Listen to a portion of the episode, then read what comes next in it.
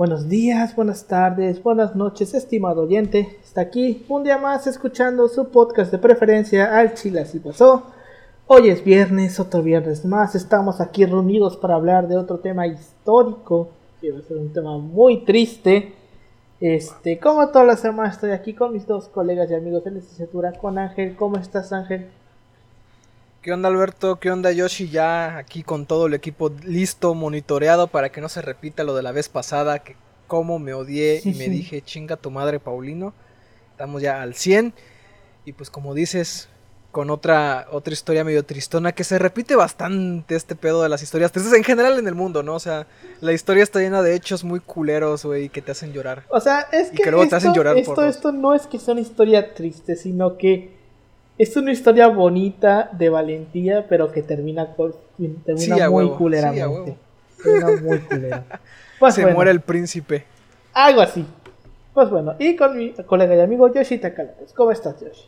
Un gusto, Alberto, ya en esta segunda semana de Semana Santa, que es...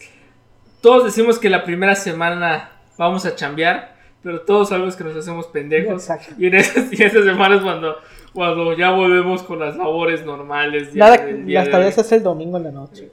Hijo de y pues ya sabes, aquí iniciando con toda la actitud, ya con una historia triste, tal vez algo como digamos poética y así que cuando ves a, a un perrito ahí eh, que siendo el protagonista de alguna otra película estadounidense.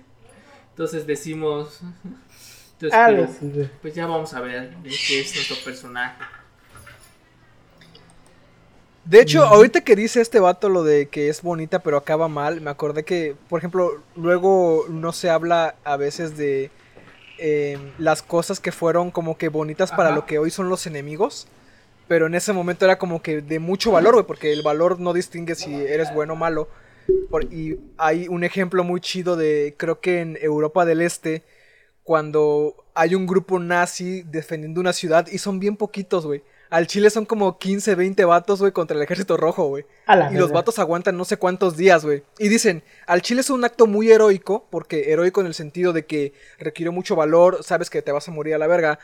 Pero como eres de los malos, güey, esa historia no se cuenta, güey.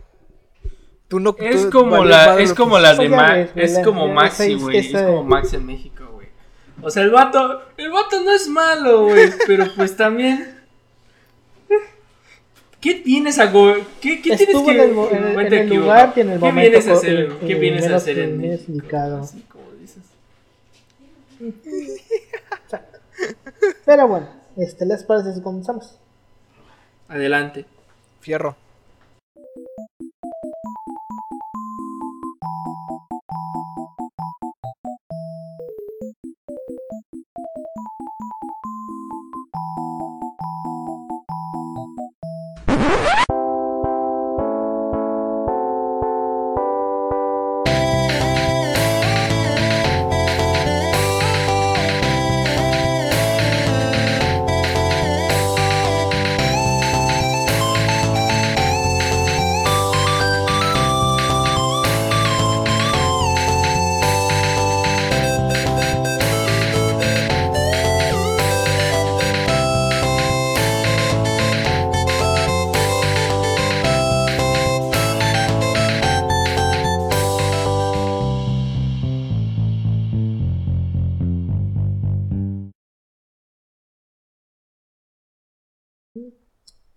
Bienvenidos a Chile Así Pasó, un podcast de historia mexicana y a veces mundial, donde su servidor, Alberto González, le va a contar a Ángel Paulino Chan y a Yoshitaka López una historia chusca, bizarra, increíble o surreal acerca de algún personaje, proceso o hecho acontecido en la historia. Estados Unidos siempre se ha tratado, siempre se ha caracterizado por tratar de la verga a los inmigrantes, aunque históricamente ha sido un país que se forjó gracias a los inmigrantes. Un país, ¿ya? Exacto. Perdón, es que estoy. Cuando escribo las cosas y luego las pienso, güey, se me olvida que las escribí. Pero bueno. Este. Muchas de las colonias británicas de América del Norte, que con el tiempo formaron los Estados Unidos, fueron colonizadas en el siglo XVII por hombres y mujeres que, ante la persecución política, eh, la persecución religiosa en Europa, se negaron a, transgredir sus convicciones religiosas apasionadas, en gran parte derivadas eh, de la reforma protestante que comenzó en 1517, porque ya se sabe todo ese pedo que hicieron los ingleses, ¿no? Que crearon su nueva religión con Enrique VIII Pues bueno. Voy a hacer mi propia religión. Y, y pues al final estas personas terminaron huyendo de Europa para salvar su vida. Ya con Estados Unidos independizado del Reino Unido, se decidió que se respetaría la libertad de culto. También, gracias a la independencia estadounidense, muchos sectores de la población eh, habitante en el Reino Unido no veían con malos ojos el trasladarse a Estados Unidos, ya que era muy atractivo el estar en un lugar donde no fueran perseguidos por sus creencias religiosas. Fue así que ingleses, escoceses, galeses, pero sobre todo irlandeses, emprendieron el viaje a América. Paralelamente a esto, el presidente estadounidense James Polk prometía anexar el territorio de Texas a Estados Unidos. México, sin embargo, se negó rotundamente a entregar Texas, así que Estados Unidos dijo, pues si no me lo vas a dar por las buenas, me lo vas a dar por las manos, y se inventa que era su responsabilidad otorgarle libertad y democracia a Texas y a todos los territorios del norte de México, y pues que nos invaden. Ante esto, nuestro gran amigo Antonio López de Santa Ana organizó un ejército express, sin preparación alguna y casi sin equipamiento. Carne de cañón en pocas palabras. Estados Unidos, por su parte, mandó a la guerra a los inmigrantes sin, sin siquiera preguntarles. Pero hubo un grupo de inmigrantes irlandeses que se negó a luchar con los estadounidenses. Se hacían llamar los San Patricios y decidieron unirse al bando mexicano. El día de hoy les vamos a contar sobre la historia del batallón de San Patricio, los, migrantes irlandeses que dieron su vida por defender a México. La muy culera historia, ¿no? Sí, güey. Sí, Ahorita vamos a ver varios puntos, güey, que eh, chocan con la versión oficial de la historia del batallón de San Patricio, O por lo menos la, que yo conocía, güey. Ah, bueno, sí.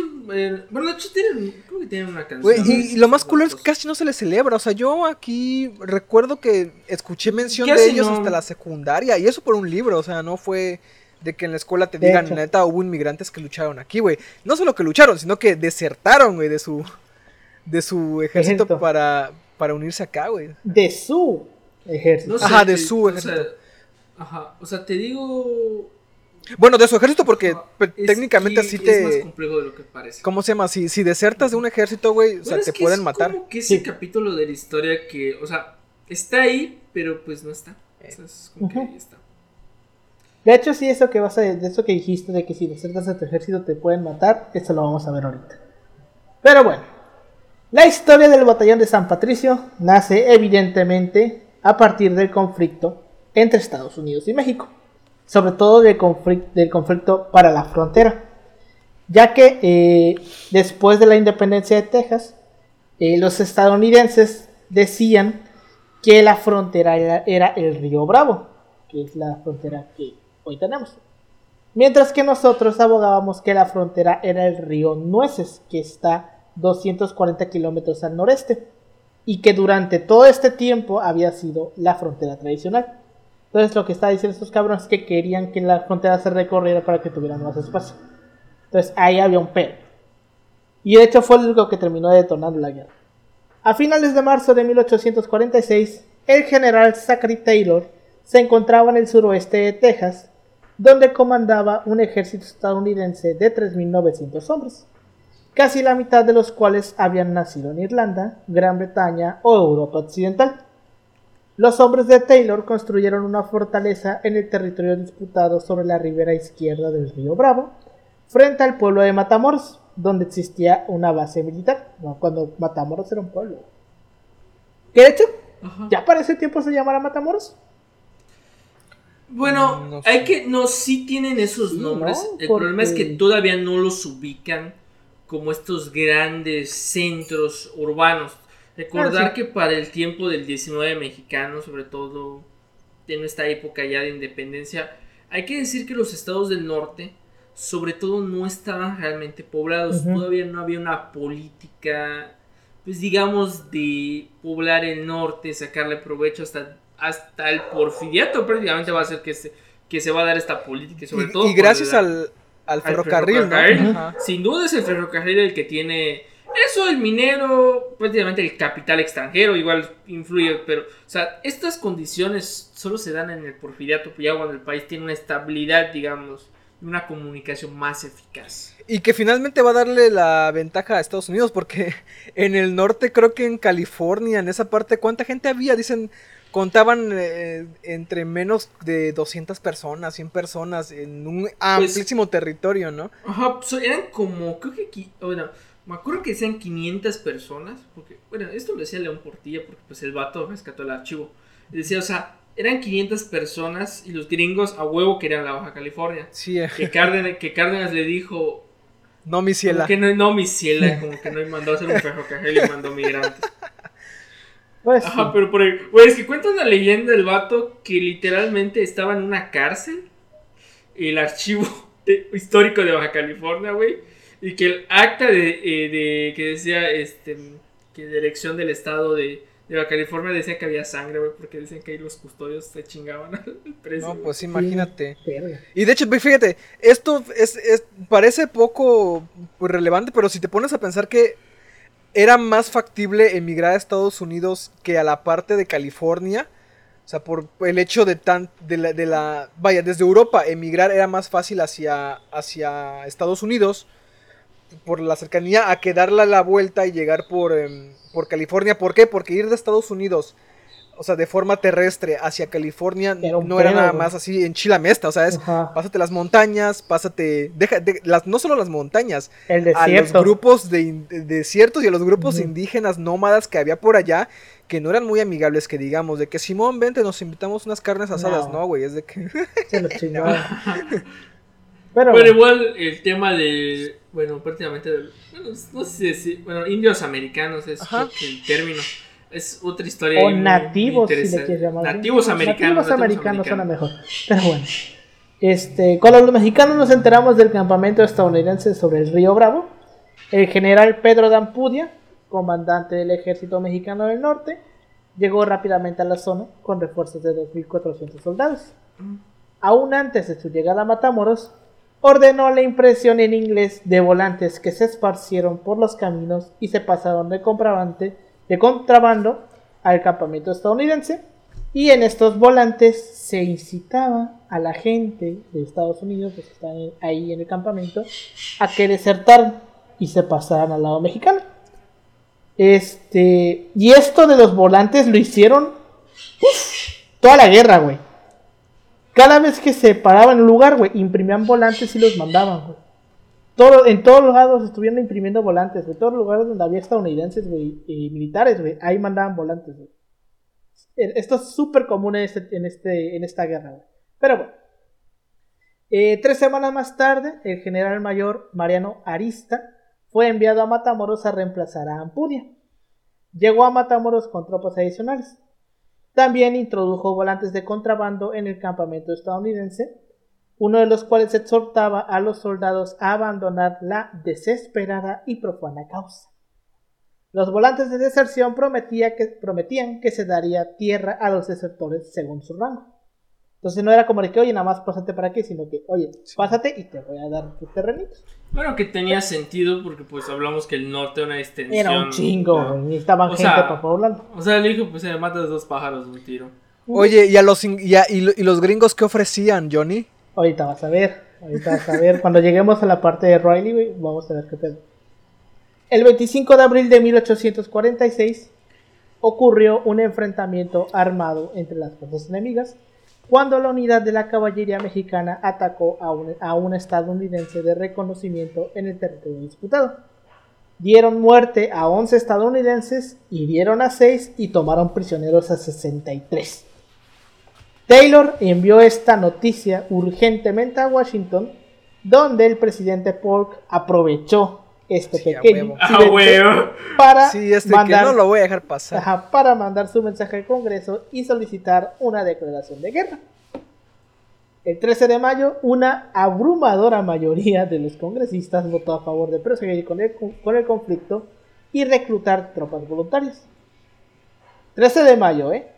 El Congreso mexicano, muy a la mexicano, demoró su declaración oficial de guerra hasta el 2 de julio. A la madre. Dos, dos meses, güey, casi. Para que vean qué tan cabrón estaba la política mexicana en ese tiempo y cuánto pedo había. Tal vez sería porque, pues, oye, eh, se supone que la declaración de guerra eh, es como de que la mandan desde Washington, güey, y la tienen que recibir en el DF, güey. Entonces, pon tú que a lo mejor eso haya sido por el tiempo que tardó en pasar. ¿Quién sabe? ¿Quién sabe? ¿Quién sabe? ¿cuánto, ¿Cuánto tiempo tardó en llegar el galeón de, de España a América? ¿Como seis Como meses? Seis meses. Sí, pero, la mitad de tiempo no manches si estás en alta mar. Güey, pero... Eh, eh, no. eh, yo creo que, como dice Alberto, a lo mejor fue un problema de comunicación y pues ya. Yo digo que, ajá, fue un problema de comunicación, pero no quita que, también había pedos aquí. Pero había, pedo, había pedos. Había unos aquí, había unos santos pedotes. Oh, veníamos saliendo de la guerra de los pasteles, güey. Pero pues recordar que realmente los. Bueno, lo que está escrito es que México para esos tiempos era la época de oro de los congresos. Pero pues siempre se estabilizaron, o sea, como de alguna otra forma estaban, estaban completos, güey. Nomás fue que los pedos de Santana que diciendo, no, Simón. Y luego, no, los voy a disolver. Pero bueno. Tú quédate ahí sentadito. Bueno. Antes del comienzo de las hostilidades, soldados estadounidenses desertaron del ejército de Taylor y cruzaron nadando el río Bravo. Porque justamente en este punto de Matamoros, en ese tiempo y hoy, el río medía solamente 200 yardas, unos 180 metros. Entonces era el, como el, que el tramo más angosto. Pues es que hoy en día la gran mayoría de la gente se pasa el río Bravo por ahí. Porque es la parte más, más chiquita, más, menos, más angosta. Pero bueno, los hombres podían ver en Matamoros el movimiento y excitación de un pueblo, comparados con, comparada con su triste y reglamentada vida en el campamento. También oían música de fandangos y el frecuente repicar de las campanas de la iglesia. Aunado a esto, los volantes mexicanos con su promesa de tierras también fueron factores, importantes en este pedo. El 11 de abril, de la, eh, la, Gaceta de Matamoros declaró que 43 desertores y 6 esclavos negros que pertenecían a los oficiales estadounidenses habían buscado refugio cruzando el río. No todos ellos tomaron las armas, aunque un buen número sí. En total, en toda la guerra fueron 4.000 los soldados que desertaron. Es 4.000. Un regimiento, ¿no? Más, o, menos, Una cifra significativa. Sí, es bastantito. Pues bueno, uno de estos desertores que cruzaron el río Bravo en esta fecha con el Matamoros fue un irlandés llamado John Riley, quien al final, al la postre, se terminó volviendo el líder de los San Patricios. Se conocen muy pocos datos sobre la vida de Riley, y mucha evidencia es fragmentaria y contradictoria. El problema más grave que se tiene con este cabrón es que no se sabe eh, a ciencia cierta cómo chingados escribió su apellido. Porque este güey siempre firmaba como Riley, como Rayleigh, como Rayleigh pero nunca como O'Reilly. O sea, el güey nunca le puso O'Reilly. Porque decía soy bien chingón y que el historiador de futuro se la pele. Mi teoría, mi teoría, mi teoría es que lo que pasó fue que en aquellos tiempos su apellido se escribía así, porque ya ves que los apellidos van cambiando, uh -huh. van pasando los tiempos, la, la manera de escribirlo va cambiando. Entonces yo quiero creer que, en que estamos en el siglo XIX el Riley se escribía nada más así y que ya después se le agregó la O de O'Reilly. Entonces, como también esta historia la conocemos hasta ya mucho después, ya para lo mejor para ese tiempo ya era como un poquito más común escuchar O'Reilly que el Riley. Y por eso se le puso como O'Reilly. Esa es mi teoría. No lo sé, porque también eh, ejemplos de esto tenemos con Madero, güey. Porque a Madero, nosotros con Francisco y Madero. Con la I latina de Ignacio. Pero si uno checa los actos de diferentes actos de nacimiento, se va a encontrar que hay veces en que el Ignacio se la ponía con Y. Porque era común en aquellos tiempos escribir las, las, los, los Ignacio, los, todos los nombres con I, con Y en vez de una I latina. Y ya esto pues obviamente cambió con el tiempo, ¿no? Entonces, esa es mi teoría de por qué el güey se puso, lo conocemos como O'Reilly, cuando en realidad su apellido era Riley nada más. O a lo mejor para esconder el hecho de que era irlandés. Ya ves que en ese tiempo eran como que no discriminados, pero digamos que solían tener los trabajos más culeritos. Pues mira, yo creo que eso no es porque el güey sí, eh, cuando se enlistó el ejército sí dijo que era de Irlanda. Entonces, él ah. no dijo que era de Estados Unidos. Dijo, eh, yo soy irlandés, güey, no lo negó. Pero bueno. Y también en los documentos del ejército mexicano lo llamaban Juan Reilly, Relay, Riley o Reilly. Güey, como Giovanni. es el Giovanni de, ese tiempo. Güey, es como que, güey, decían, al chile no sé cómo se escribe y lo voy a poner como se me hinchan mis huevos. Como lo escucho, ¿no? como lo escucho. Bueno, es, creo que es normal con algunos, bueno, con algunos nombres. No, ahorita no se me viene ninguno, güey, pero sé que a veces pasa. Sobre todo, creo que, por ejemplo, lo de. Lo de Carla, por ejemplo. Sé que algunos, güey, por ejemplo, te lo pongo, güey. Sé, o sea, según yo se escribe con, K. Pero he visto casos que se escriben con C. Te doy un ejemplo más cabrón. A ver. Yo conozco una Karen con C, güey. Karen con C, no con K. pues mira, güey. No, yo, no vamos yo cuando me dijo, o sea, es que un día hicimos trabajo de equipo en la prepa. Igual me pasó. Y pongo su nombre con K y me dice, oye, es que está mal. Y yo, ¿por qué? Me dice, es que es con C. Y yo, no mames, me estás, pendejeando. Ajá, igual. Yo pensé que me estaba pendejeando, güey. Igual, pero me dijo que no, güey, me lo mostró. Igual con el nombre Stephanie, güey. Porque ah. hay unos que lo escriben con E, con S, con doble S. Y tenemos un pedo. Más bien con Y, y latina. Yo creo que ese de Stephanie sería más de con la F o con la PH. Ah, ay, también, güey, puta madre. Sí, sí, me pasó. Fíjate, por ejemplo, mi nombre, güey, mi nombre es Ángel, el primer nombre, pero no lleva acento, güey. Yo lo acentúo. Entonces sí me ha pasado. Güey, yo no sé por qué mis papás dijeron, no le pongas acento, güey, no hay pedo. Entonces sería Ángel. Ángel, ajá. Yo, por ejemplo, también. Es que esto, esto probablemente es problema del, del acta de nacimiento, bueno, de la pendeja que estuve escribiendo. Porque, por ejemplo, yo también tengo una amiga que se llama Dayan. Pero su nombre no trae acento, entonces sería Dayan. Dayan. Pero pues, por ejemplo, es como el mío, se pronuncia Loria, pues, pero se escribe Loria. Pues sí, pero, mira, está extraño porque yo, yo, yo les apuesto, en tu caso, Yoshi, que jamás has cambiado algo de tu, de tu nombre. Güey, jamás, en tu perra vida has cambiado. Jamás, güey. Yo tampoco. Yo jamás le he puesto el acento a mi nombre, güey.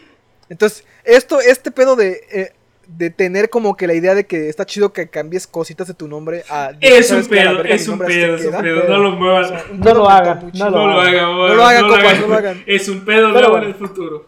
Y más si quieres ser candidato. Y si no, pregúntenle a López Mateos. Pero bueno, este, las variaciones en la escritura de los patronímicos eran comunes en Irlanda, especialmente en el condado de Galway, en donde persistía el idioma gaélico, y a Riley en Irlanda se lo hubiera conocido como Sin, Sean, o sea, S-E-A-N o Ragailic. Sí, o sea, está de la chingada ese apellido, güey. Entonces, este, así se le debió, así se le tenía que conocer en Irlanda. Pero pues ya luego se adaptó el nombre para acá. Pero bueno. Él decía haber nacido en este lugar, en Galway. La fecha exacta no se conoce, ni en cuál de las, de las 95 parroquias del condado se pudo haber registrado su bautizo. Cuando se enroló al ejército de Estados Unidos en 1845, dijo tener 28 años. Eso nos haría suponer que nació aproximadamente en 1817. Sin embargo, el editor de un periódico estadounidense que pudo verlo dos años más tarde calculó que tenía unos 35 años, lo cual indicaría que, habría nacido en 1812. Entonces tampoco se sabe en qué... Hay, por decirlo, no hay una certeza, pero pues ahí están estos aproximados. es lo... Exacto. Bueno. Todos los registros coinciden en que Riley era un hombre alto, musculoso y de hombros anchos. Medía 1.87, estaba alto el cabrón. Tenía cabello oscuro, ojos azules y tez rojiza. Estaba casado y tenía un hijo en Irlanda. Según una de sus, esto se sabe eh, gracias a una de sus cartas. Y al parecer, al parecer, regresó allá después de Se fue a los mundo, se fue a los Uniteds a, a traer unos Jordan a sus hijos. Exacto, básicamente, Pero bueno. El 4 de septiembre de 1845 se fue a Fort Mackinac, donde se enroló, por un periodo de 5 años al ejército estadounidense. Tenía el grado de soldado raso y fue asignado a la compañía K del primer regimiento de infantería. Solo dos días después de enlistarse, su regimiento partió hacia Texas, bajando por el río Mississippi hasta Nueva Orleans, luego por barco hasta Corpus Christi y después eh, por tierra a través de la pradera tejana hasta el río Bravo. O sea, todo lo que tenían que pasar nada más para ir de un lugar a otro. O sea, fíjate esta onda. Pero bueno. Llegó hasta frente al río Bravo, frente a Matamoros. Allí, el domingo 12 de abril, Riley consiguió permiso para asistir a una misa católica que dijo que iba a ser ofrecida por un sacerdote de Matamoros. Se fue y nunca regresó. nunca regresó a su unidad y fue reportado como desertor. Hijo de puta, no pues sí. Aguanta. Dos años después, dos años y medio después, Riley alegó que no había desertado voluntariamente. Cito, fui a escuchar un servicio de misa y me capturaron los mexicanos, llevándome como prisionero a Matamoros ante el general Ampuria. Esto lo dijo él. Recordó que luego había sido interrogado durante varios días y que finalmente se le había dado a elegir entre unirse al ejército mexicano o ser fusilado. Es decir, yo no hice nada. con el pretexto. Eh, yo solo seguía órdenes. Aguanta. Y cuando... segura o cambiarme de ejército? Cuando lleguemos al final, güey, vamos a ver que esto, esto que esto que hice, güey, tiene una importancia vital. Pero bueno, entonces, este, con el pretexto de que era irlandés, era extranjero en ambos lados, pues se les dio ese, ese pedo de que, pues, si estás con nosotros, o te metes con nosotros, o te fusilamos. Y allá te van a hacer lo mismo. O te quedas con nosotros, o te fusilamos. Entonces. Mira, no, como que está muy cabrón la cosa, güey. Exacto. Te tocó la ley de Herodes, ¿Te jodes o te chingas? Entonces, ese, eh, entonces este terminó eligiendo unirse a los mexicanos y fue comisionado como primer teniente la artillería mexicana. En ese momento recibió su espada, que era el símbolo distintivo y principal arma portada por los oficiales. Aquí lo que te lo que estás diciendo tú, de que qué te daba el ejército estadounidense. Vale la pena mencionar que Riley ganaba o habría ganado 7 dólares al mes con el ejército estadounidense. 7 dólares de aquellos tiempos. Sí, es bastantito, ¿no? Aguanta. Mientras que con el mexicano su sueldo era de 57 dólares al mes. ¿Qué? Ganaba más aquí que en Estados Unidos. ¿Qué pido, pues, güey? Yo dije aquí le van a dar dos pesos, ¿no? dos pesos la. Pues tiene sentido para esa época, güey. Tiene sentido. O sea, todavía Oye, eh, o sea, ¿eso es lo que ganaba en general un oficial, más o menos, en México? Supongo. ¿O a él por ser extranjero? No creo que O sea, está, está interesante, está interesante. Pero pues sí. Bueno, en julio de 1847 el número de San Patricios ya había pasado los 200. Aunque la unidad estaba eh, compuesta en su mayoría por desertores del ejército estadounidense, entre sus miembros también se incluían extranjeros residentes en México y algunos ciudadanos mexicanos. Pero la mayoría eran irlandeses y, aunque no todos los hombres eran católicos romanos, su unidad llevaba el nombre del santo patrono de Italia y peleaban bajo una bandera color esmeralda blasonada con un trébol y una arpa irlandesa, que les daba un símbolo distintivo y ofrecía cohesión al grupo. Pues bueno, como sabemos que Riley era el mero mero, el que estaba después de él era Patrick Dalton, quien había nacido eh, hacia, habría nacido hacia 1824 en, Baran, en la, Baran, la baronía de Tirauley, cerca de Balina, en el condado de Mayo, en Irlanda. Cuando Dalton se alistó al ejército estadounidense el 2 de agosto de 1845, dijo tener 21 años y que había nacido en Quebec. Este falso lugar de nacimiento fue dado para cubrir sus huellas recientes porque era eh, recientemente había desertado del ejército británico. Vaya. Entonces, nada pendejo, güey, dijo que era de Canadá. Sí, a huevo. Bueno, de lo. entonces, Yo, ¿Ya yo para ese tiempo ya era Canadá? ¿Ya era Canadá? Sí, Creo ya- que no, ya ¿verdad? era.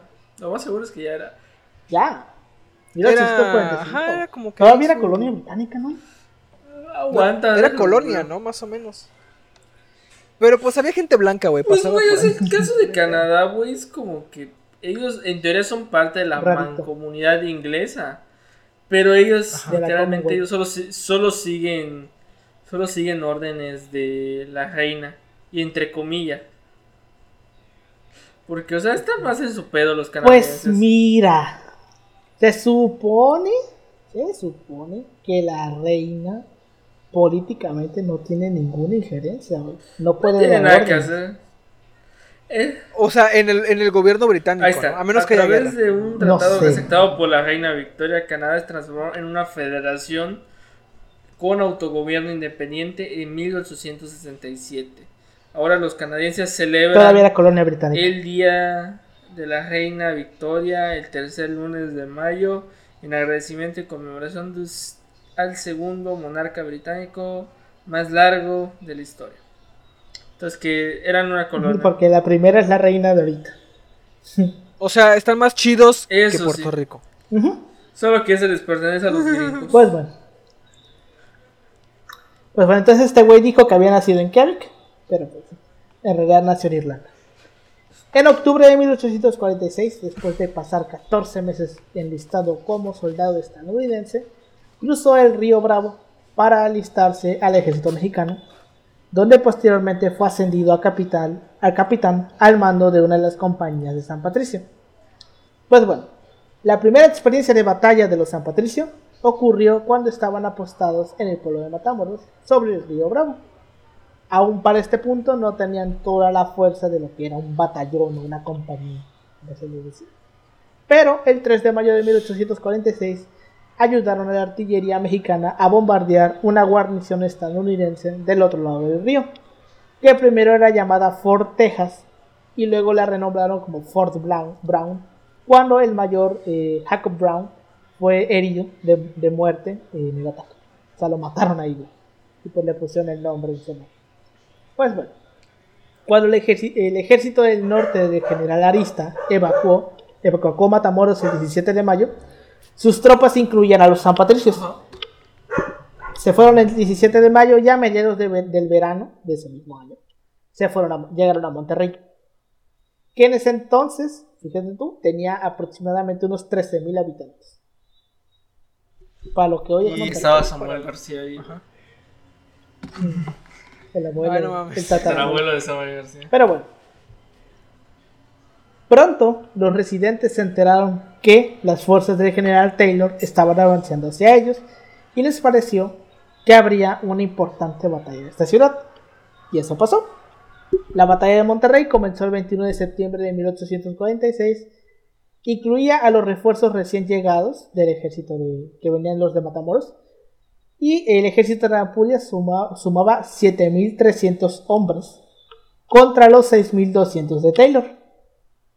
Los defensores tenían más de 40 piezas de artillería, algunas colocadas estratégicamente en la ciudadela, en las vías de acceso del norte y otras en las colinas que dominaban la ciudad, porque recordemos que casi todas las ciudades importantes en este tiempo estaban amuralladas.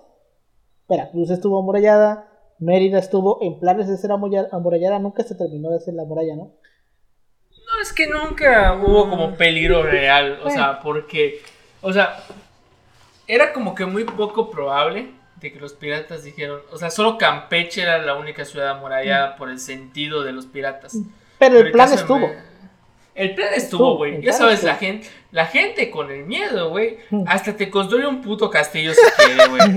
Sí. Pues bueno. Gente morena, güey. no. No. Pues De no. hecho, ahorita que lo, de hecho, ahorita que lo mencionas, creo que sí se llevó a murallar en algún momento. O sea, la- llegamos a, llegamos ajá, a ver un, un plano de una ciudadela, ajá, ¿no? Ajá, se llegó a hacer Existió una ciudadela. una güey. ciudadela, güey. Ciudadela, ajá, Existió la una Ciudadela, de hecho es el, el actual ¿Dónde está, Bani- mercado dónde está de... San Benito? Sí, San Benito era la antigua Ciudadela. Y se guardaba la pólvora y iban los maleantes. Pero. Aguanta. Pero antes de la ciudadela hubo otra cosa, ¿no? No, en la ciudad. Pues- Donde está el mercado de San Benito es donde estuvo el convento, güey. Donde No, enterraron es- a Montejo. No, sí, sí, sí, sí, tienes razón. Sí, la ciudadela razón, estaba en otro lado. Porque no recuerdo. Sí, pero antes. Eh, estaba por ahí cerca. Ajá, pero, o Estaban sea, cerca. hablamos de. Ajá, pero hablamos. Estaba por ahí el pedo. Estaba por ahí, güey. Pero, o sea, todavía no hablamos de un complejo tan elaborado como el posterior del colonial. Pero sí, Exacto. sí hubo planes para amurallar esa madre, güey. Sobre todo en la guerra de castas. Obvio. Pues bueno, pero muchos se entonces, prefirieron ir a Campeche. como veíamos, muchas de las ciudades importantes estaban amuralladas y Monterrey no era la excepción. Pues bueno, varios historiadores han descrito que Riley y otros San Patricios estuvieron eh, empleados restaurando, plantando y sirviendo los cañones. Manuel Ba- Balbotín, un oficial de la artillería mexicana en la campaña, escribió después de la batalla que el general Taylor, después de ya haber tomado Monterrey, interrogó a varios oficiales mexicanos capturados y les preguntó por los extranjeros que servían para las batallas mexicanas.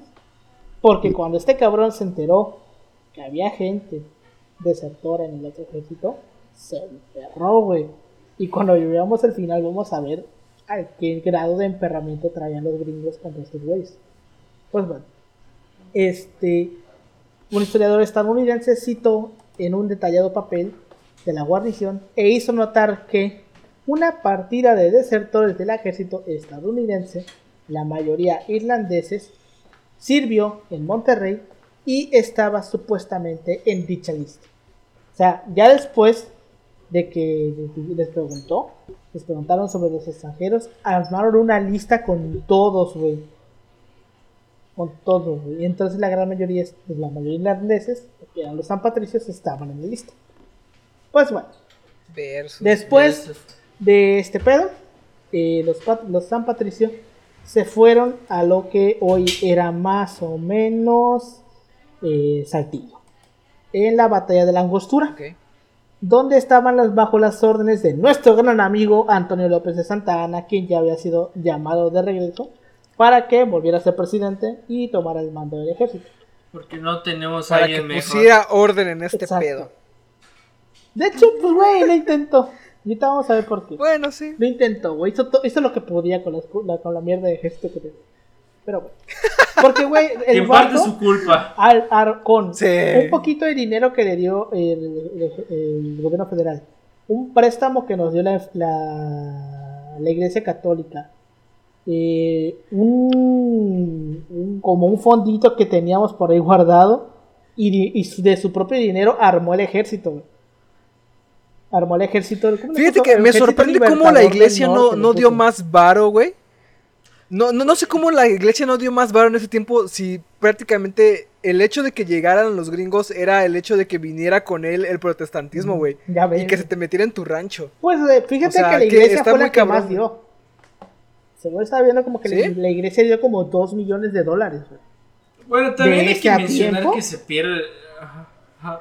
Un chingo. Ver- Pues eh, creo que ¿cuánto dio Estados Unidos de compensación a México? Está muy cabrón este 16 pedo, millones. eh. Ahorita, ahorita que llegamos a ese pedo, eh. Dio. Ajá. 16 millones. Porque se supone que eran 15.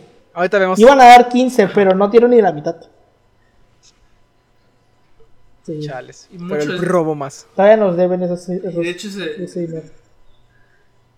Pero bueno. ¿cuántos serían pesos mexicanos? Ay, güey, quién sabe. La calculadora que usamos chingo, para calcular inflación, bueno, llega hasta esos días. Me lleva a la verga. Llega para 1909, 1913. güey.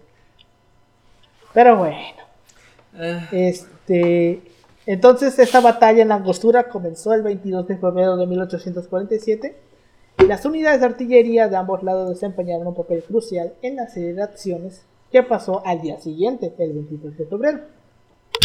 La batalla de San Patricio, situada en una loma desde donde dominaban toda la llanura, disparó botes de metralla que abrieron grandes huecos en las filas estadounidenses.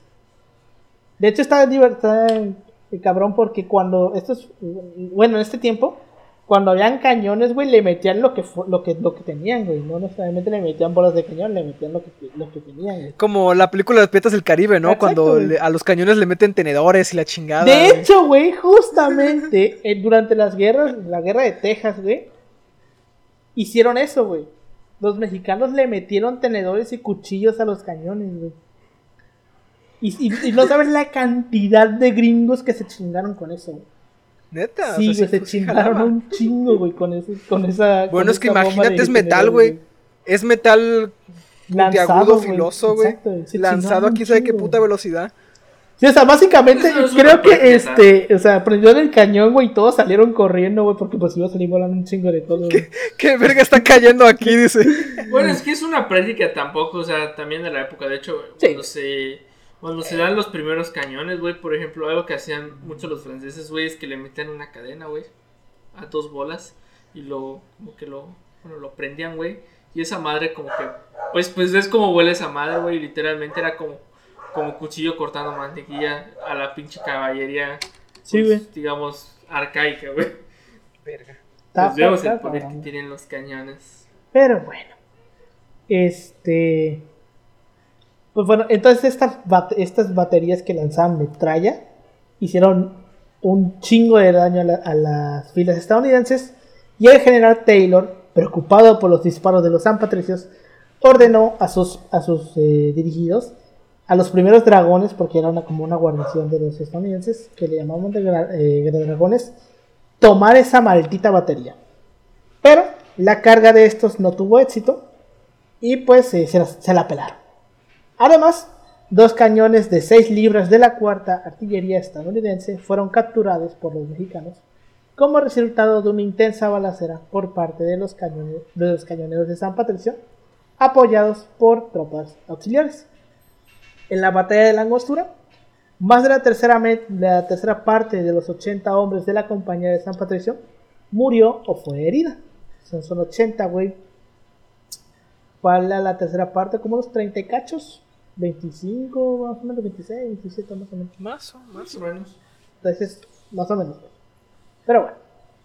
Entonces, después de este pedo, eh, está, está divertido, güey. Porque eh, si es en esta batalla, me parece. Que. O no. ¿Será? Es que no lo noté, me lleva la verga. Sí, sí es en esta. En esta batalla, güey. Se supone que iban a dormir los estadounidenses y los mexicanos, güey. Pero los gringos, güey, estaban cagadísimos de que los fueran a atacar de noche. Entonces Santa Ana dijo, pues, ¿para qué nos atacamos, güey? Y se fueron.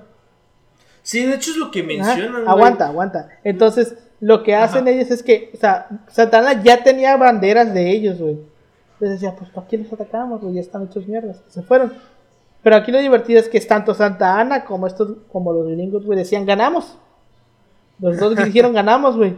Pero realmente, a, términos prácticos, realmente los que ganaron fueron ellos, porque siguieron controlando todo el norte, güey. Entonces realmente no ganamos, pero pues bueno, es que ganamos. Algo importante que hay que comprender es que habían dos invasiones. La del norte por Taylor. Y pues dijeron los gringos. Ah. Aguanta, todavía no hemos llegado a eso. Ya estamos próximos a llegar. Pues bueno, después de esta batalla, por falta de provisiones, sobre todo por los alimentos, los generales subordinados de Santa Ana recomendaron una retirada a San Luis Potosí. Entonces, cuando el comandante en jefe llegó a esta ciudad el 7 de marzo, se enteró que un ejército naval de expedición estadounidense de 9.000 hombres, al mando del general Wilfred Scott, estaba a punto de desembarcar en Veracruz y que en la capital mexicana tres batallones de tropas de la Guardia Nacional se habían rebelado contra el gobierno. Entonces, hazte cuenta que has, visto ese meme de Shane, de Shane Bone, güey. El botón de pánico. Así estaba Santana, el botón de pánico. Porque, pues, güey, se le estaba cayendo todo, güey.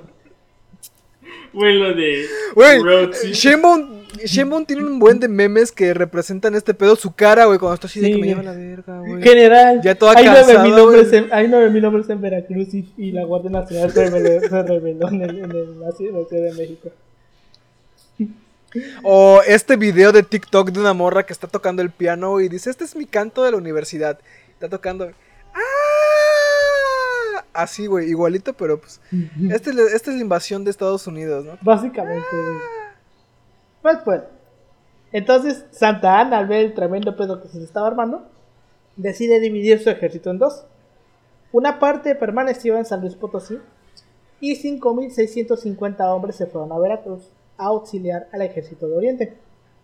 Este ejército eh, auxiliar, compuesto de dos brigadas de infantería, incluida la de los San Patricios, llegaron a Jalapa el 5 de abril y dos semanas más tarde entraron en acción en el frente oriental. Pues bueno, ellos llegaron el 5 de abril, pero las tropas estadounidenses habían desembarcado desde el 9 de marzo. Entonces, este, desembarcaron, no, desembarcaron en el puerto de Veracruz, sino que se desembarcaron cerca. Entonces lo que hicieron fue que sitiaron el puerto y avanzaron hacia tierra viento, hacia tierra adentro. Pues bueno, mientras esto pasaba, Santa Ana apagó la rebelión de los batallones de la Guardia Nacional en la Ciudad de México y después se dirigió a Veracruz. Cuando ya llega a Veracruz y toma el mando del ejército del Oriente, planeó detener la avanzada gringa en el paso del Cerro Gordo, cerca de la ciudad de Jalapa en donde colocó baterías de artillería en las tres lomas que dominaban un barranco por el cual paseaba la carretera nacional. Y, eh, y justamente en este punto llegan los refuerzos que venían desde San Luis Potosí. Los que venían con los San Patricios. Pues bueno, la batalla de Cerro Gordo, ocurrida el 17 y el 18 de abril, fue ganada por los estadounidenses, quienes terminaron escalando los cerros y lograron rodear el flanco izquierdo del ejército mexicano, que se retiró en total desorden por el camino a Jalapa. Santa Ana se fue por ese rumbo y terminó en Orizaba, mientras que los San Patricios se fueron a Pueblo, o sea, terminaron yéndose por lugares diferentes, güey, de la mierda de, de se armaron. Entonces los San Patricios terminaron en Pueblo y después se fueron a la Ciudad de México. Mientras tanto, las fuerzas estadounidenses avanzaron hacia Puebla, donde permanecieron tres meses, durante los cuales 33 hombres más desertaron y se unieron a los San Patricios. Digo, güey, al final fueron 4000 los que desertaron. Fueron un chingo. Pues bueno. En junio del 47 Santa Ana regresó a la capital para defenderla. Decretó la ley marcial en la Ciudad de México. Ordenó que todos los hombres capaces entre 15 y 60 años se enlistaran en alguna unidad militar. Organizó unidades voluntarias de la Guardia Nacional autorizó fuerzas guerrilleras y creó una legión extranjera mexicana, donde pues se terminó eh, adhiriendo el batallón de San Patricio. Pues bueno, ante la amenaza del ejército estadounidense al sur de la ciudad, Santa Ana mandó a gran, a gran parte de su ejército a dicha área. Entre ellos iban los San Patricios, quienes participaron en la histórica batalla de Churubusco el 20 de agosto en donde también se resalta la historia del general Anaya. ¿Se, han, se ubican al general Anaya? Mm, o bueno, la historia del general Anaya. Creo que no. Es una pendejarita, güey. Cuando toman ya el Churubusco, porque era un convento, estaba el general Anaya, que era uno de los que estaban al mando de ese, del ejército mexicano ese día. Se terminan atrincherando en, como en un granerito o en una salita porque ya no tenían municiones. Entonces se atrincheran ahí. Entonces ya cuando los estadounidenses logran entrar después de un chingo de tiempo, porque les costó un huevo poder entrar, güey. Porque, no teníamos municiones, pero nos defendíamos hasta con las piedras, güey. Cuando por fin logran entrar, agarran al general Anaya y le dicen, este, denos su munición. Pero ya no tenían, güey. ¿Qué munición? no, y el general nadie les dice, si yo hubiera tenido munición, ustedes no estarían aquí. Y ese, es eso, güey. Y al final lo Ah, yo creo que yo ubicaba a otro vato, güey, Margarito no sé qué, güey, pero... Margarito más o algo así, güey. Pero creo que es este, este vato en general. O sea, yo esta historia la había escuchado con otra persona, güey. Pero ya tiene añísimos, güey. Sí, güey. Es que es General Anaya, creo que sí es este vato, General Anaya. Se llama Pedro Anaya. Pero pues sí. Pues bueno, en esta batalla, eh, la batalla empezó a mediodía del 20 de agosto, cuando los estadounidenses iniciaron una ofensiva combinada contra la cabeza de puente, porque había un puente por ahí, y el convento de Churubusco. Después de una feroz pelea cuerpo a cuerpo, tomaron en, en primer lugar el puente y dirigieron los cañones cautivos hacia el convento. Varios asaltos de la infantería a la guarnición fueron devueltos por un fuego cada vez más débil de los defensores, hasta que finalmente, después de tres horas de batalla, cuando los defensores se habían quedado sin pedernal ni munición del calibre adecuado, los estadounidenses escalaron los muros del convento y se metieron. Pues bueno, el corresponsal de un periódico que se llamaba Picayune, que era de Nueva Orleans, eh, venía, este corresponsal venía con el ejército, relató lo ocurrido de la siguiente manera. Cito. Habiendo tomado esta posición firme, la guarnición completa, con la excepción de los pocos que lograron escapar durante la parte inicial del conflicto, se rindió. Los que se negaron con más vigor fueron los desertores del batallón de San Patricio, quienes pelearon con desesperación hasta el final arrancando con sus propias manos varias de las banderas blancas izadas por los mexicanos como prueba de rendición. O sea, los güeyes no querían rendirse, güey. Sí, pues sabían también cómo iba a estar el pedo, güey, imagínate. Vas a ver, güey, vas a ver. Pues bueno, para las compañías de San Patricio, la batalla de Churubusco fue devastadora. La habían comenzado con 102 hombres cada una. Y tres horas después el 60% de ellos estaban muertos, heridos o terminaron prisioneros. Murieron en acción dos tenientes, cuatro sargentos, seis scouts y 23 soldados rasos.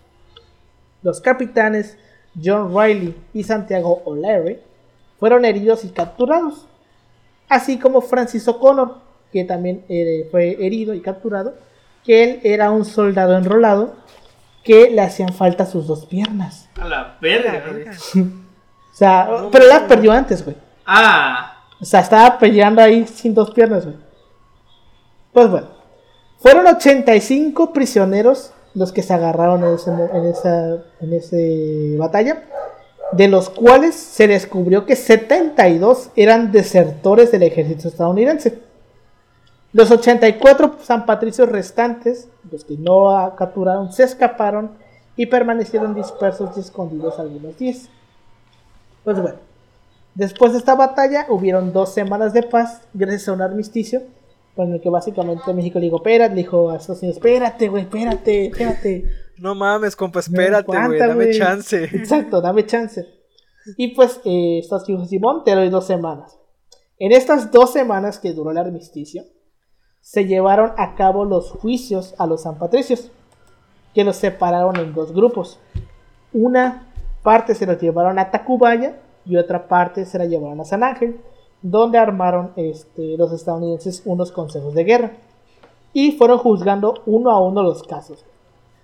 Cada que se pasaba un prisionero al frente, se le leían los cargos, los cuales normalmente eran deserción y servir en las filas mexicanas o algo así, similar. Siempre deserción y traición, ¿no? O sea, son dos. Traición serían. Ajá, básicamente. Pues bueno, después de que le leían los cargos, eh, el prisionero hacía su declaración. 60 se declararon inocentes, 11 se declararon culpables y otro, Edward Ellis, se negó a hacer una declaración alegando que nunca había hecho el juramento como soldado de Estados Unidos. Entonces, como tal, él nunca la había sido soldado de Estados Unidos. Exacto. Pues bueno. Entonces vemos que la gran mayoría se declaró inocente. Porque pendejos no eran. Se les, ofreció a los San Patricios prisioneros una oportunidad de presentar evidencia en defensa propia. En algunos casos, los hombres pidieron testimonio de su buen comportamiento mientras estuvieron al servicio estadounidense. Muchos acusados ofrecieron excusas para justificar la situación como los malos tratos de sus sargentos o cosas similares, pero ninguno, ninguno expuso una razón religiosa o ideológica para su acción. Tampoco ningún acusado mencionó las concesiones de tierra, gratificaciones en dinero o elevados rangos militares prometidos por los pendejos no eran. Sí, Exacto, pendejos no eran. Sí, también, güey. Pero bueno, en lugar de esto, Dos quintas partes de los hombres culparon al alcohol, diciendo que habían estado borrachos al momento de su captura. Porque muchos, casi todos alegaron eso. a mí me capturaron y me obligaron. Pero también, o sea, era como que una parte que no salvarse, salvarse su pellejo, pero también nunca dijeron de que me cambié porque su pinche religión es una mierda o porque me ofrecieron cosas, sino que era como de que me capturaron. No, güey, o sea, yo no quería, güey, te lo juro, bebé. O sea, yo no quería hacer esto. Me obligaron. Pero bueno. Me tropecé y caí. Ahora chequense esta mamada. Con excepción de dos prisioneros, Ellis, eh, que el vato que dijo que no había este, jurado, eh, eh, hecho juramento, y un güey que se pidaba Pieper, los consejos de guerra encontraron que todos los acusados eran disculpables de deserción y los sentenciaron a muerte. A Ellis no, se le pudo ser, no le pudo ser comprobado que hizo el juramento en el ejército estadounidense, por lo cual se la peló. Y a Pieper, que no era un zapatricio y no se había unido al ejército mexicano, resultó que era evidente que estaba loco. O sea, el güey era un loquito por ahí, güey, que agarraron.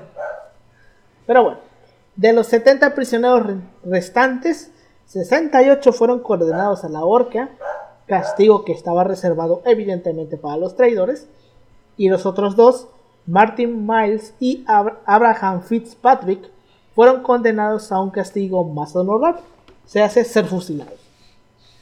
Porque no es lo mismo que te marquen el, te maten en la horca o a que te maten fusilado. ¿A quién mataban en la horca? Creo que a los ladrones, ¿no? O sea, prácticamente la, a los bandoleros. a huevo, los bandoleros. Recuerden que ahí el discurso de en torno a la horca es para las personas, pues digamos. O sea, le están reservando como a la escoria de, pues, de la sociedad. A, lo bajo, güey, a lo bajo. O sea, más que nada lo que es fusilamiento, decapitación, por ejemplo, está reservado para unas, para unas personas con mayor estatus. Pero lo que es, por ejemplo, el caso de la horca, el discurso es que es una persona para lo bajo, es para una persona que es un traidor, o, una, o sea, es como que busca, tiene otro sentido a otro tipo de muerte. Ajá, y aparte, este, es básicamente lo mismo que hacían los romanos, güey. Que ves que los romanos, a los ciudadanos no romanos, los crucificaban. Y a los romanos, a los que sean ciudadanos, pues los mataban de una manera más, menos culera, güey, tipo, este, los mataban a pedradas, güey, o los decapitaban. Pero pues, este, es diferente, güey, era diferente el trato entre un ciudadano romano y alguien no romano, y lo mismo hacían aquí, güey. O sea, para los más culeros, los, la escoria, como dice, como dices tú, güey, eh, les dejaban lo peor.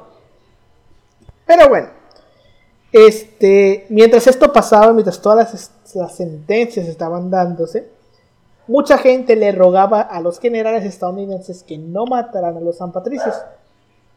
Entre ellos estuvieron oficiales mexicanos, civiles, militares y hasta el arzobispo de, México pedían a los estadounidenses el perdón a los San Patricios.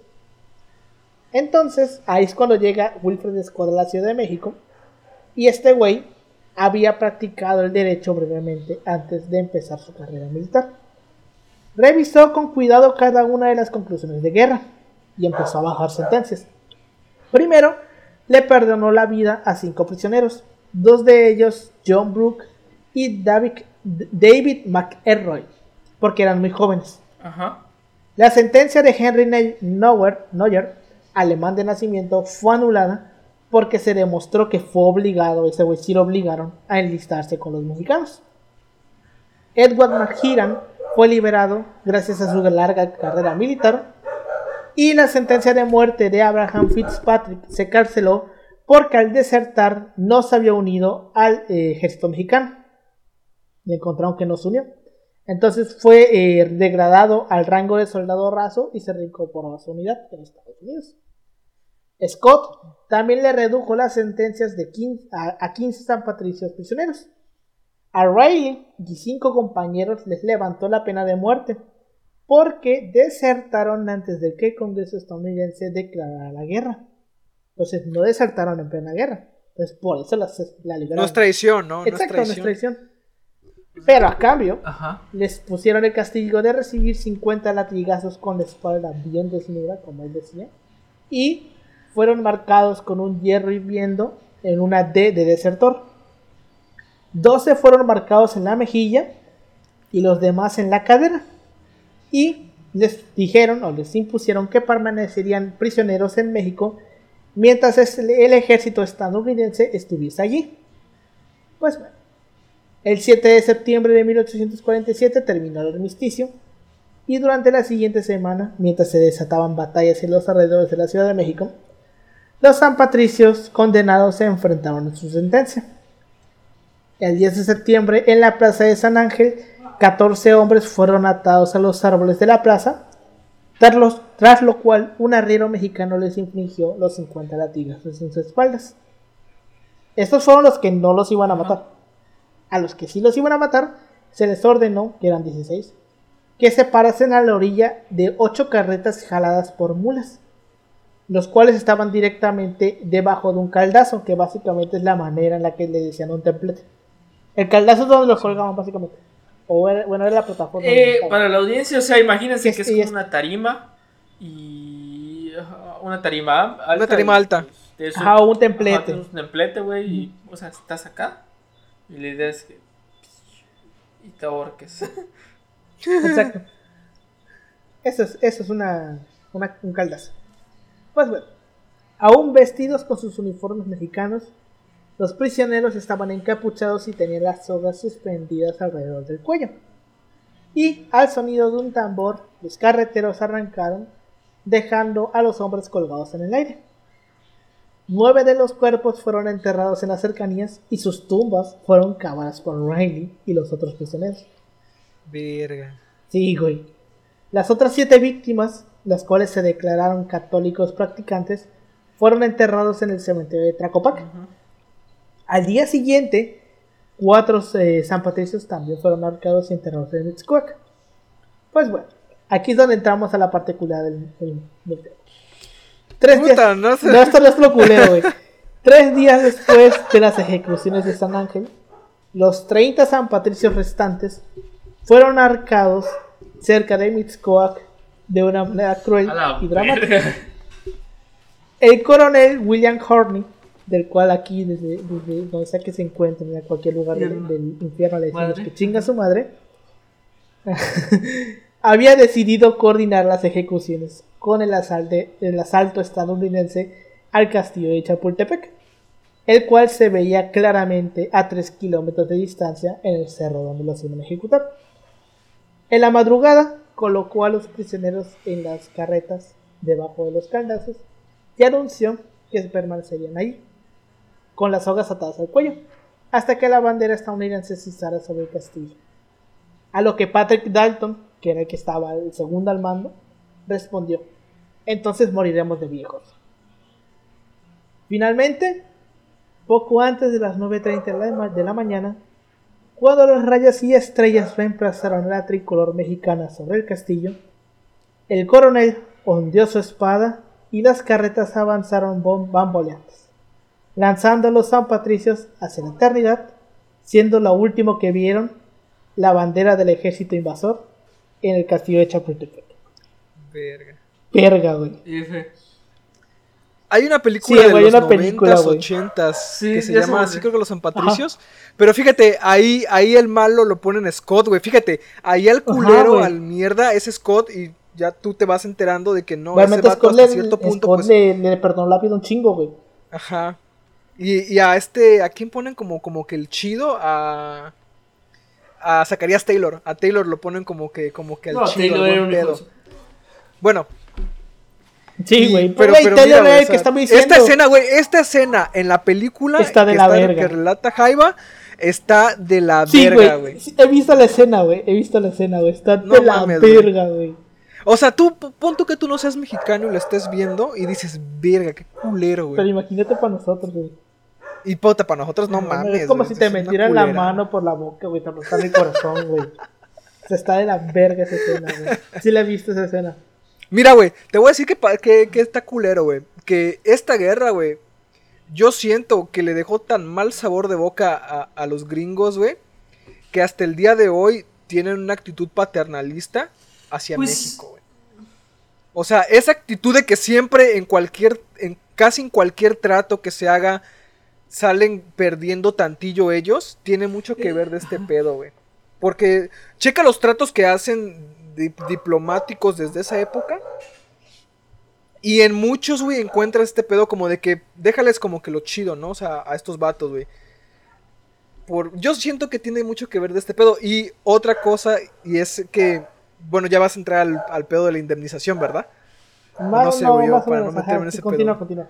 O sea, este rollo de que en qué guerra, güey, el que pierde lo indemnizas, güey. De hecho. Dime en qué, en qué perra guerra tú indemnizas al perdedor. Tú en la guerra, güey, agarras al que pierde, ¿sabes qué? La culpa fue tuya y me vas a dar reparaciones de guerra, güey. Aparte de lo que te quité, porque eso, como, como quiera que sea, tú me vas a... Aparte de lo que ya te quité yo, me vas a dar indemnización por lo que yo te quité, güey, y tuve que gastar para quitarte. Ejemplo, güey, lo vimos con la historia de España, con Anib, con los romanos y los cartagineses, que los que los romanos ganaron, güey, y no solamente que ganaron, conquistaron, era, y me vas a dar reparaciones de guerra, güey. Y eso pasa en muchas guerras, con la Primera Guerra Mundial, güey. Los alemanes perdieron, güey. Y me vas a dar reparaciones de... Ya te quité un chingo de cosas, güey. Pero Puta, es que el tratado de güey. Es carnicería, güey. es una carnicería, güey. Sí, güey. Entonces, imagínate, ¿en qué guerra, güey, ocurre esto que deja tan mal sabor de boca? ¿eh? Nunca lo había pensado. Y es tan, y, es tan culero, güey, la forma en la que lo, lo, manejaste, güey, y en la que te aprovechaste, que dices, ¿sabes qué, vato? Mira, no hay pedo, güey. Hay, que al final no terminaron de pagar. A lo mejor, a lo mejor, ajá, a lo mejor no te doy todo, güey. No te voy a dar toda la indemnización, pero ahí, ahí queda, güey. Es más, no me quieres vender la mesilla, te la compro, güey. Vamos a, vamos a, como compas, güey dame la mesilla. Bueno, eso de no te quiero vender, no, me quieres vender la, no me quieres dar la mesilla, te la compro. Bueno, ajá, sí, pero vaya, ya no es, ya no es la... güey, ya le estaban amenazando de que los vamos a volver a invadir, güey. Sí, pero te digo, la, esta actitud de, ¿cuándo, ¿cuándo la has visto, güey? Eso es un buen A un país, a otro, al que derrota a otro, decirle, ¿sabes qué? No hay pedo, toma este es aquí... Eso, es muy bueno. eso, eso no pasa, güey. O sea, eso no pasa. O sea, el punto final no suele pasar. No, no suele pasar. Pero, o sea, viendo a la futuro, creo que los vatos dijeron, algún día los mexicanos nos van a servir. Y sí, les, les, salvamos el culo el 5 de mayo. Porque... Es que sabes a lo mejor también por qué lo pudieron haber hecho. Para que no crearan un sentimiento antiestadounidense tan marcado. No mames, no mames. Aguanta, aguanta, aguanta. Sí, se creó un sentimiento estadounidense, güey. Pero imagínate, Estados Unidos sabía, güey, que al final de cuentas, cuando pasado el tiempo, iban a necesitar a México para alguna cosa, güey. ¿Quién sabe? Porque Paul era un hijo de puta, güey. O sea, o sea, pero, o sea, vamos a ver, o sea, Paul sí era un hijo de su puta madre, güey. Pero hay que decir que el que negocia, güey, un republicano que nos salvó el culo antes que un demócrata, dijo, no puede ser, güey, no les voy, o sea, porque Paul tenía otras cosas que era quitarle lo más que pueda a México y si Paul hubiera querido, nos hubiera hecho que pagáramos la indemnización. Tiene mucho que ver las negociaciones de, de, este. No me acuerdo de que, que negocia. No sé si lo tienes a la mano, Bueno, el pedo es de que el que no negocia, él tiene un sentido, güey, de que él tiene otra ideología a la de Paul, güey. Y Paul se emputa cuando, cuando ve que terminó negociando porque dice, los mexicanos nunca se van a poder parar de acá. O sea, nunca se van a poder... O sea, prácticamente lo que iba a pasar es que íbamos a estar dentro del pueblo americano. Y probablemente a futuro él lo vio como que hubieran hecho, más problemas de los que tenían. Ajá, claro, güey, te ibas a meter en un pedote. El, hecho de que se, hubiera, que se quedaran en la línea de, del norte no poblado es muy importante. ¿Por qué? Porque puedes, puedes, puedes meter tu cultura ahí más fácil. exacto, era otro punto igual y así importante que estos vatos dijeron. Aparte de, decía, decía este vato, güey, decía, pues Yucatán ya va a tener una guerra de castas, güey. Vamos a estar gastando más, va a haber levantamientos. Oye, porque es algo que hay que decir. ¿Por qué México pierde la guerra? Y esto es un punto que, que todos los autores abordan, es por el federalismo. Al punto del confederalismo, de que los estados les valió verga. Pues que se joda el gobierno federal, al total a nosotros no nos afecta. Y, mira que afectó a todos a fin de cuentas, pero también, y esto, y esto a veces uno no lo, no lo ve porque pues te gana la emoción, ¿no? Porque al Chile te gana la emoción, güey. Es un momento muy, muy dramático de la historia de México. Decían, el PIB en ese momento en Estados Unidos era dos, tres veces superior al mexicano. O sea, no había punto de comparación. Los vatos ya estaban literalmente unificados como estados, güey. El dinero pues fluía sobraba, güey. O sea, ya era una Era prácticamente. pujante. Bueno, recuerden igual la, la, la- la doctrina Monroe y el destino manifiesto, güey. que Sí. ellos podían hacer lo que se les pegaba la regalada gana porque ellos. Dios les dijo que ellos lo pueden hacer. Es como Y porque ya podían. Fíjate, ahorita que dices eso del destino manifiesto y de que podían, de que podían porque podían, Sí. eh, hay, hay una, no me acuerdo el nombre de este vato, pero muchos tienden a idealizar a Gandhi como el primero en, en tener la doctrina de la no violencia y de la resistencia pacífica, pero no es en Estados Unidos, no es en la India, bueno, con Gandhi, sino empieza el primer, uno de los primeros teóricos de ese pedo en Estados Unidos con la guerra hacia México. Que dice, ¿sabes qué? Yo no estoy de acuerdo con esta guerra, te estás pasando de verga y no te voy a pagar impuestos para este pedo. Y al vato lo meten a la cárcel, güey, y él empieza a decir, ¿sabes qué? Es que esto es resistencia pacífica y pues yo no te voy a hacer caso como gobierno al pagarte impuestos o algo tan sencillo. Porque yo no estoy de acuerdo con este pedo que estás haciendo porque es inmoral, porque es una, ¿cómo se llama? Es agandallarse a alguien. O sea, y empieza como que a definir esta doctrina de la acción pacífica y no violenta. Entonces, exacto, sí. hubo muchas cosas acá. El vato que Ah, dice creo que, se creo que era llama un, un diputado o senador. ¿Eh? Nicolas Trist es que dices tú, Jesse? No me acuerdo. Creo que sí. Porque dice que fue el comisionado de la paz de Estados Unidos. A ver, güey. Según yo creo que sí. Si es republicano, entonces sí es no sé si era republicano, güey. A ver, Nicolás. A ver, pon este Tratado de Guadalupe Hidalgo. Sí, o sea, el que lo firma es Nicolas Trist, güey. Entonces es ese vato. Nicolas Trist. Diplomático estadounidense. Estudió Derecho en virtud de Thomas Jefferson.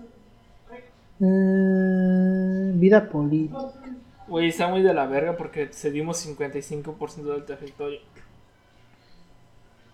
Sí. A ver. Sí, güey, fue él. ¿Sí, sí, sí? Sí, fue él. Ah, sí, es Tris. Tris dice. Sí, es sé Trist. que la última oportunidad tengo Ahí está, es que dice. El 4 de diciembre, eh, una carta a su esposa Tris escribe: Sé que esta es la última oportunidad y tengo el presentimiento de terribles consecuencias a nuestro país y decido intentar comenzar un tratado hoy por la tarde, que es totalmente mío. O sea, según el vato, güey, veía men- más contraproducente anexarse a todo México que solo chingarle la parte del norte que no tenía. Que no tenía, o sea. O sea, como tal no había tanto pedo, güey, porque no estaba poblado, no había una cultura, era más fácil de alguna otra forma ir anexándolo. Mientras que te chingabas, ta- tenías toda la tajada, güey. Pues te valías verga, güey. Pues sí, güey, es que, es que, es que iba a salir peor, güey, porque, o sea, ima- o sea, imagínate. Nos, imagínate, nos anexan todos. O nos quitan lo que quería cualquiera quitar, que es que sí, desde de San Luis Potosí para arriba. Nos quitan todo eso, güey. El sentimiento antiestadounidense todavía más marcado de lo que quedó, güey, en la Guerra Fría. Imagínate ese pedo, güey. O sea, ellos evidentemente no sabían que se iba, que iba a haber una Guerra Fría. Si ahorita, güey, ahorita hay como que un cierto sentimiento de, de que le están quitando el país y, y técnicamente son territorios ya de ellos, güey, en lo que es ahorita California, Ujú. Nuevo México, Texas, güey, de que la población grin- la población de origen mexicano es enorme. Imagínate cómo hubiera sido el pedo si te hubieras avanzado en territorio. O sea, y ahí sí hubiera sido un problema. O sea, Sí, mu- güey. si ahorita es un problema, ahorita es más, más problema todavía. Sí, güey. O sea, y aparte no había una identidad cultural, güey. Iba a, pro- iba a provocar pedos. Eh, eso. exacto, o sea, era, o sea, era un pedo, güey, porque es poner una administración nueva, solucionar los pedos del federalismo mexicano, su central, o sea, era de todas perder, entonces era más fácil. Chicanes el territorio que no estaba poblado. y fíjate, incluso en ese momento ya poquito, poco después, eh, me, me parece que es eh, Abraham Lincoln el que dice, esta guerra pues nos dejó territorios, pero nos va a poner en una situación muy cañona con los territorios que no eran esclavistas, con territorios que no eran esclavistas. Exacto. O sea, sobre todo, por ejemplo, Lincoln, güey. O sea, Lincoln, por ejemplo, es republicano, güey. Y es el que más trata, trata muy, muy amablemente al gobierno de Juárez, güey. Porque, pues, bueno, de alguna otra forma, evitar un sentimiento tan así, por ejemplo, en la invasión con Napoleón. O sea, por ejemplo, la batalla de 5 de, 5 de mayo retrasó un año la invasión. Eso le permitió abastecerse a los americanos para para chingarse a los confederados, que según los confederados iban a tener apoyo francés, iban aquí, iban a equilibrar la guerra, güey, pero o sea, al final es como que de alguna otra forma los mexicanos les salvaron el culo a los americanos. Imagínate. Pero bueno, este, ya para terminar, después de que, eh, después de esto, John Riley cumplió un año, de casi un año, eh, la pena de trabajos forzados hasta que eh, cuando se, la ocupación estadounidense se fue, O'Reilly desapareció casi sin dejar huella. Robert Real Miller, autor de Shamrock Artsford, descubrió el certificado de defunción de Riley, o el que, parece ser, en la catedral antes parroquia de Veracruz, con referencia de nombre Juan Relay, que era uno, que era como se le escribía o como se le nombraba, en los registros de las Fuerzas Armadas Mexicanas. Desdoblando las abreviaturas dice, cito, en la heroica ciudad de Veracruz, entre el 31 de agosto de 1850, yo, don Ignacio José Jiménez, cura propio de esta parroquia, título La Asunción de Nuestra Señora, di sepultura eclesiástica en el cementerio general al cuerpo de Juan Roley, de 45 años de edad. Natural de Irlanda, soltero, se ignoran los padres, y murió de resultas de embriaguez, sin sacramentos, y lo firmé. Eso es lo que dice. Ahora, si aquí dice que él murió de 45 años de edad en 1850, significa que el güey nació en 1905, 1805. O sea, era más todavía más viejo de lo que, lo se que dice. estaban en las Pues es que el- eh, Ajá, se menciona dices. que a lo mejor él regresó a Irlanda, pero realmente no se sabe. Porque ya después de que termina la ocupación, el güey desaparece. No se sabe qué pasa con él. Se pela. Ujú. Y pues en su honor y en el de los miembros del batallón de San Patricio, la bandera de México ondea en el centro de la ciudad de Clifton, en Irlanda. De hecho, eso al final terminó ayudando mucho la relación entre México e Irlanda, güey. El batallón de San Patricio. De hecho, tenemos muy buena relación. No, porque son dos, no dos países. Oye, Salinas de Gortari, ¿dónde tiene segunda nacionalidad? En Irlanda, ¿no? En Irlanda, ¿no? Sí, güey. De hecho, el güey sabía ir a Irlanda. Dublín, o sea, ¿no? terminando su sexenio, dijo, se fue a Irlanda, güey. No se quería meter en pedos, güey. Solo volvió para hacer su huelga de hambre. Eso fue antes. El güey se fue después de la huelga de hambre. A ver, espérate. Se quedó un tiempo. Sí, o sea, terminaron su Pasó algo sexenio y bien. se quedó un tiempo aquí. Ajá. Y este, ya después de la huelga de hambre es que se fue. O al menos así yo lo recuerdo. ¿Mm? No sé, muy interesante, güey. Hacer una huelga de hambre para sacar a a tu primo. Eh, a su hermano, perdón. A, a tu hermano con sus millones. ya ves. güey. Pero bueno, pues con esto llegamos al final de la historia de este de esta historia del batallón de San Patricio. Si tienen la oportunidad de ver la película, véanla. El final les va a sacar una lágrima porque está muy culera la escena. Güey, de hecho, Este, creo que hay una algún- canción que tiene conmemoración. Sí, güey, le hicieron una canción. San- de- Bueno, voy a ver si la encuentro. la mando Así como la que le hicieron al al Escuadrón 101. A todas las hacemos canciones aquí. Pero bueno, eh, ¿algún comentario de este tema, Paulino?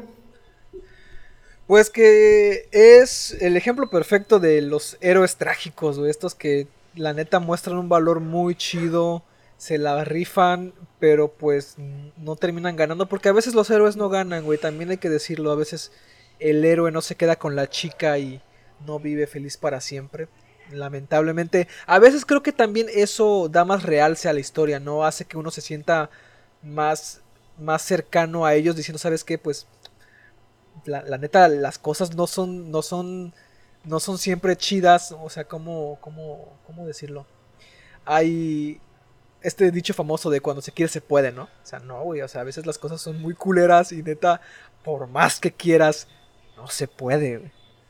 Pero pues eso no quita que se intente, ¿no? O sea, estos vatos, la neta, mis respetos porque Nadie- aunque muchos de ellos tienen como que el, el- este pedo de que no se unieron voluntariamente, o sea, sea por lo que sea, sea cierto o no, el chiste es que pelearon aquí y pues su muerte fue muy culera, o sea, y el hecho de que te hayan colgado en el mero día y a la misma hora en la que cae la bandera mexicana en, en Chapultepec, pues, pues es bastante simbólico. Sí, sea, es, o sea, simbólico para ellos, dramático y culero para nosotros, güey. Ya que también hay que ver esto de que, por ejemplo, esto es lo que es como el ejemplo que siempre pongo cuando estamos hablando de historia oficial. güey. O sea, todos los países tienen como que su historia oficial, güey. Y este. Y el ejemplo más claro de cómo se transgiversa la historia con fines políticos, históricos, para no quedar tan mal, es este pedo, güey, de la guerra México-Estados Unidos. Porque los gringos no cuentan de que es que queríamos su territorio y los invadimos. O sea, ellos no dicen eso. Ellos dicen que estos territorios eh, estaban despoblados por mexicanos, pero que sí había ciudadanos estadounidenses ahí. Y que el gobierno de Santa Ana los trataba mal a los que vivían ahí. Entonces ellos, en pro de defender a sus ciudadanos, invadieron México para quitarles esos territorios y que los estadounidenses que vivían ahí vivieran mejor. Ese es el discurso que dan ellos, güey, para justificar la guerra México-Estados Unidos. Oye, pero el día de hoy o. Sí, güey, en los libros de historia así aparece, güey. Así cuentan. chido ver un libro de texto, güey. De hecho, eso es como que una historia muy cabrón porque uno se pone a pensar, Güey, ¿cómo no sé, contarán, güey, en las escuelas alemanas el periodo de la Segunda Guerra Mundial? Pues ellos sí lo cuentan, ellos sí lo cuentan así. Ajá, de hecho, es. eh, O sea, Pues es, pero por el aspecto de que después de la guerra, güey, se da un movimiento en contra de la ideología de los nazis. Bueno, fíjate, en, en esa parte que dice Jaiba de, de los, de los alemanes, y es diferente, pero bueno, ahí al menos se supone que pasada la guerra, la gente ya no solía hablar de eso, güey. De hecho, hay un libro que se llama el, el- el hombre de hojalata o el tambor de hojalata, no me acuerdo exactamente el nombre, que te habla más o menos de este pedo de cómo los adultos dejaron de hablar de ese pedo sí, hasta que de pronto pues la gente pudo volver a viajar y cuando iba a otro país y decían yo soy alemán y, y, pues el, el- el choque, ¿no? Porque en otros países, pon tú que un niño alemán fuera a Francia y dijera yo soy alemán y el vato así de... Obviamente al niño francés sí le contaron todo el pedo de cómo estuvo la guerra, los exterminios y la chingada. Y este chavo contárselo al alemán que en su vida lo había escuchado era como que el choque, ¿no? sí. Bueno, luego- también, también los franceses tuvieron algo de culpa ahí, Claro, güey. claro, claro, pero, Bueno, o sea, pues pero, también, pero lo güey, sabías. ¿Cómo vas ¿no? a poner todas tus pinches defensas en, en la frontera con Alemania y descuidas la frontera con Bélgica? O sea, también. Se la volaron, se la volaron los vatos. ¿Cómo vas a, Bueno, igual cómo vas decir a- que a, a- des- a- a descuidar la línea marginal? güey? Pero bueno, al menos en- con, con el caso de Estados Unidos estaría muy bu- bueno, a mí me gustaría ver un libro de texto de los de los de los chavitos para ver si al menos lo mencionan, ¿no? O sea. Pues, pues, por ejemplo, como la Primera Guerra Mundial, güey. O sea, eh, me imagino estos discursos de por qué Alemania pierde, güey, lo de Versalles, güey. Porque la, la, la verdad de Versalles, güey, es que los franceses la cagaron ahí. Ellos son los grandes culpables de la Segunda Guerra Mundial. Porque ellos con tal de... Bueno, tienes que entender los antecedentes que Prusia le chinga... Le chinga a Francia otros territorios, güey, y los franceses quieren dar huevo, güey, y los vatos con tal de chingar a Alemania, güey, hacen que al final Alemania, prácticamente lo que, lo que, lo que pudo haber pasado con México, güey, este, terminar, este, los, ter- los terminaron, ¿cómo se llama? Evitando que, se, que pudieran prosperar, sí. y eso desencadenó una guerra mundial, güey, y se los chingaron a ellos, güey. Exacto. Entonces, por ejemplo, es como que estas interpretaciones de la historia igual tendríamos que ver cómo se escriben los discursos, güey. ¿Cómo se escribe el discurso? ¿Sabes qué? Ahora que lo que lo recuerdo, por ejemplo, para darnos una pequeña idea, bueno, a los mexicanos quizás, ¿no? De cómo se ve la historia en Estados Unidos. Yo quiero yo creo, Jaiba, que a lo mejor es muy simplista, güey. Y para un ejemplo pequeñito, los padrinos mágicos, hacen una pequeña alegoría al- a la independencia de Texas. Lo, no lo manejan como la guerra de Texas, lo manejan como la independencia de Texas.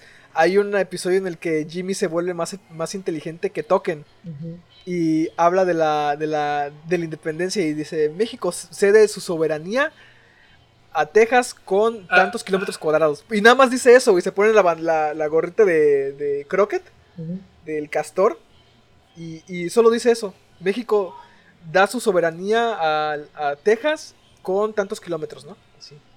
Lo único que dice. O sea, es que digo, o sea, e- ellos siempre trataron de. Siempre, se, siempre han hecho. Pues, ocult- han ocultado lo que realmente hicieron. Siempre como que En lo todo, ponen eh, así, muchas güey. cosas, eh, la neta. Pero pues sí. Bueno, ¿algún comentario que tengas tuyo, sí? Pues nada, decir de que pues este episodio de la historia pues ahí está. Es pequeñito si bien, pero significativo para entender las, buenas relaciones Irlanda-México. Que ha albergado uno de sus políticos más corruptos, pero pues ahí está. Muy bonito. Este, pues, este, pues, ¿qué te puedo decir? Intentaron hacer algo bueno, pero en este país y el destino a veces a las buenas personas casi nunca les va bien. Verga. Pues, y pues decir que este cuando recordemos la invasión norteamericana, dato curioso en el Tratado Guadalupe Hidalgo está así estipulado, invasión por parte de los americanos. Y recordar de que estuvieron estos hombres, son parte de nuestra historia, ellos pelearon con los mexicanos codo a codo y decir que Santana es el peor presidente que ha tenido el país. Pues bueno. De hecho, ahorita que está, ahorita, dato que se me olvidó decir antes de decirle a Yoshi. Ahorita que estabas diciendo eso de los alemanes, güey, del show que tenían. Me acordé de un episodio de Los Simpsons, güey. En donde. Es una casita del horror, me parece. En donde sale como que un monstruo, güey, gigante de gel. Y se traga a los alemanes, güey. Y un alemán, o sea, un alemán le dice al otro, ¿qué hicimos los alemanes para, mere- para merecernos esto? Y el otro se le queda viendo y dice, ah, sí. No me acordé, güey, me- es el de. Es el del golem, güey, el que dice judío, ¿no? No me acuerdo. Es que yo recuerdo que él se los traga, se los traga como que un monstruo de gel o algo así. Pero se los traga un monstruo. ¡Ah! Ya sé cuál dices, güey. Ya sé, ya sé. Y que un Ya sé cuál dices, hicimos los alemanes para merecernos esto. Pero bueno, Ah, con esto llegamos al final de este episodio. Muchas gracias por habernos escuchado. Eh, culera la historia, triste. Reiteramos, vean la película para que se echen unas lágrimas. Este, nos pueden encontrar en todas nuestras redes sociales como arroba así pasó podcast. A mí me pueden encontrar como arroba emonoid56 en, en Instagram y Twitter. A ti, Pau. A mí en Facebook como Ángel Paulino Chan y en Instagram y en Twitter como Pau-3cc. ¿Y Yoshi? a, a mí me pueden encontrar en Instagram como yoshi.2807. Pues bueno, con esto llegamos al final de este episodio. Muchas gracias por habernos escuchado. Y el día que tenía que contar que un grupo de irlandeses murieron viendo, o sea, contarles la historia de cómo terminan muriendo en la horca, viendo cómo la, la bandera de Estados Unidos se alza en el Universidad de Chapultepec. Solamente les pueden decir que a Chile sí. Pasó. Chile pasa. Muchas gracias por habernos escuchado. Nos vemos la siguiente semana. Nos vemos.